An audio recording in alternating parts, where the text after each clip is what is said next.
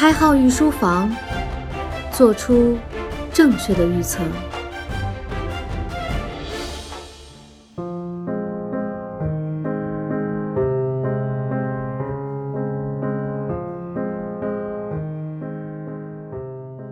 御书房的听官们，大家好，欢迎收听由荔枝独播的《开号御书房思考快与慢》第三季，我是开号。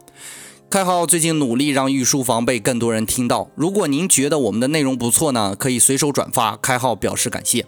因为前两天开号鼻炎的缘故，所以停更了两天，开号表示非常的抱歉哈。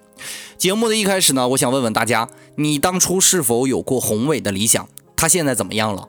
开号当然没有给大家灌输鸡汤的意思哈，这节想跟大家谈谈一个新词——规划谬误。年轻的时候呢，我们总会给自己制定许许多多的人生规划。仔细想来呢，这其中很多的规划实现的可能性并没有那么大。但是呢，我们还会去固执的去设定这个规则，面对长者的劝阻呢，不顾一切，甚至会对其劝阻的行为产生抵触的心理，去捍卫我们俗称理想的东西。别着急哈，我不是说你们的理想都不靠谱，我只是说，在我们设定理想的时候，很容易陷入规划谬误。拿我们个人来说哈，最早的规划谬误应该就是对大学目标的设定。那会儿的我们一腔热血，为自己铸造了宏伟的大学梦。但是往往在高考过后呢，很多人又会觉得自己发挥失常了。其实那就是你的真实水平，只是你不愿意面对罢了。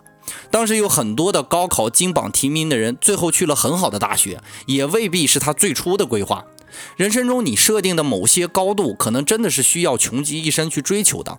我们只是空有了一腔热血，而并没有付出相应的成本，那些热血也只能叫做鸡血。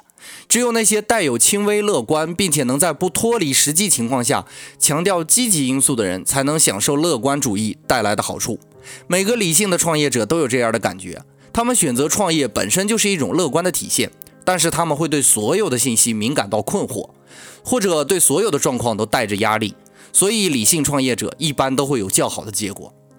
规划谬误其实就是不切实际的去接近理想的状态，这种现象不光会存在在个人身上，企业、政府也经常会陷入规划谬误的场面。规划谬误是乐观偏见的一种表现形式，我们大多数人都认为这个世界是美好的。但实际上并没有你想的那么美好哈。我们觉得自己对这个世界的贡献很大，实际上其实也没有那么大。我们认为自己设定的目标很容易实现，但是实现起来总是举步维艰。伴随着过度自信，我们总会对自己所处的环境做出过于乐观的估计。这种乐观在进化上是具有非常重大的意义的。我们的祖先在遇到威胁、灾难时，也是靠着这种乐观得以延续的。但事实上呢，我们很多人并不能做到合理的把握乐观。我们在乐观心态的驱使下，最初规划时预算的误差，并不是总是无知的。制定计划的人都希望自己的计划能够得到权威人士的认可。在考大学的时候呢，我们迫切的希望得到家人呀、朋友的认可；工作的时候呢，我们希望得到领导的认可；政府制定大型计划时，也希望得到国家的认可。也是由于这种愿望的驱使，人们才制定出了不切实际的计划。现在的城市规划的这个概念就起源于空想社会主义。关于城市规划的失败的情况屡见不鲜。说到这里，就不得不给大家提出“乌托邦”这个词儿。大多数人很早就了解这个词语，应该是通过十年前的电视剧《奋斗》，其中一帮热血青年集体打造了自己栖息生活的住所，并称之为“心碎乌托邦”。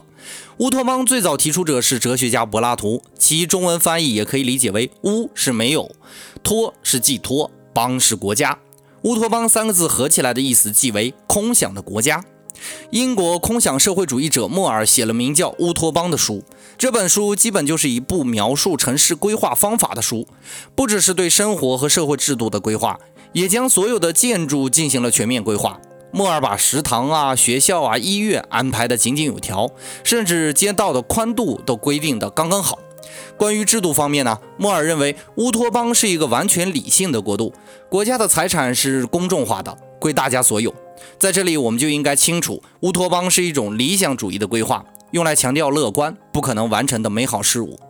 实际上，从古罗马时期就有哲学家向皇帝谏言，试图说服其将柏拉图的理想城市付诸于行动建设出来，而皇帝竟然也批准了这项方案。但是刚准备付诸行动的时候，就因为各种不切实际的原因被迫喊停了。理想有时是不向现实妥协，但是现实也从来不会向理想妥协。那些理想城市也只是过度乐观下的产物，最终只能够在蓝图上供人思考。可悲的是，直到现在，我们关于城市的规划依然摆脱不了过度乐观的偏见，在沉没成本效应的驱使下，进行越来越大规模的投资，最后频频以失败告终。我们经常在不自觉中对员工提出的规划谬误进行鼓励，而本能地排斥说真话的人。比如在医院里，我们更愿意相信那些更乐观、更自信的医生。那些面对病情觉得无知的专家，可能会面临被替代的风险。我所说的无知，并不是实际意义上的无知，而是避免过度乐观、合理预测的结果。在企业中也是如此。那些过度乐观者向公司做出业绩的保证，很可能更容易获得上司的鼓励。对不确定性的无偏见的评价是理性的基石，但事实上呢，这并不是个人或者机构想要的。不确定性会给人带来很大的不安全感，而且在风险高的时候，承认自己的无知的做法并不是特别容易被接受。所以，假装知道通常是首选的解决方案，但是情况只会让最终的失败更加惨痛。在规划谬误相继被人发现之后呢，有的学者提出了关于规划谬误的修正，专业术语称之为参考类别预测。规划谬误就是人们看清或者忽略部分信息的普遍趋势所导致出预期出错的现象。所以，避免规划谬误，应该从以下几点入手：首先，正确的识别对应的参考类别，然后再获取参考类别的统计数据。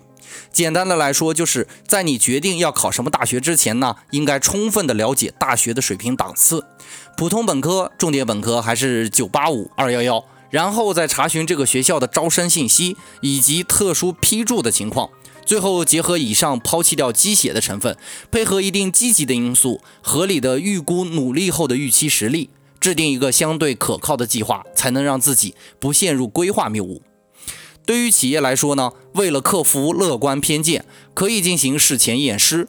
当一个机构要做出重大的决策，但没有下达执行计划的时候，可以针对这个对策的所有参与者召开一个简短的会议，对预期结果进行假设。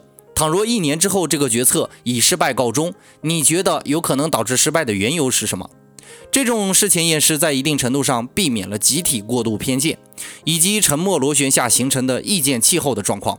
也促进了决策者关注之前没有考虑但是存在的威胁，在一定程度上可以减少由于过度乐观偏差造成的损失。对于国家来说呢，避免规划谬误最好的办法就是采用试点的方式。一项政策在大规模实施之前，先在小范围内进行试点推广，借以观察效果。当然，这一点我们国家就做得很好哈。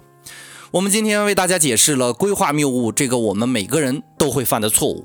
在日常生活中呢，乐观要有依据才能有意义，保持合理范围的数据分析，能对规划谬误起到抑制的作用。不要低估乐观对于自身的恶性影响，它虽然经常带你走出困境，但同样也会让你陷入另一个想而不得的境地。本节的内容就播讲到这里，如果您觉得我们的内容不错，可以留言、点赞、订阅以及转发。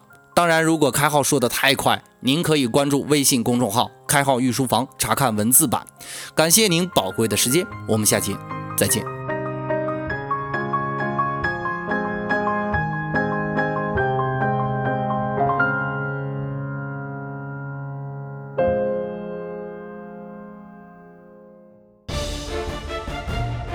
开号御书房，做出正确的预测。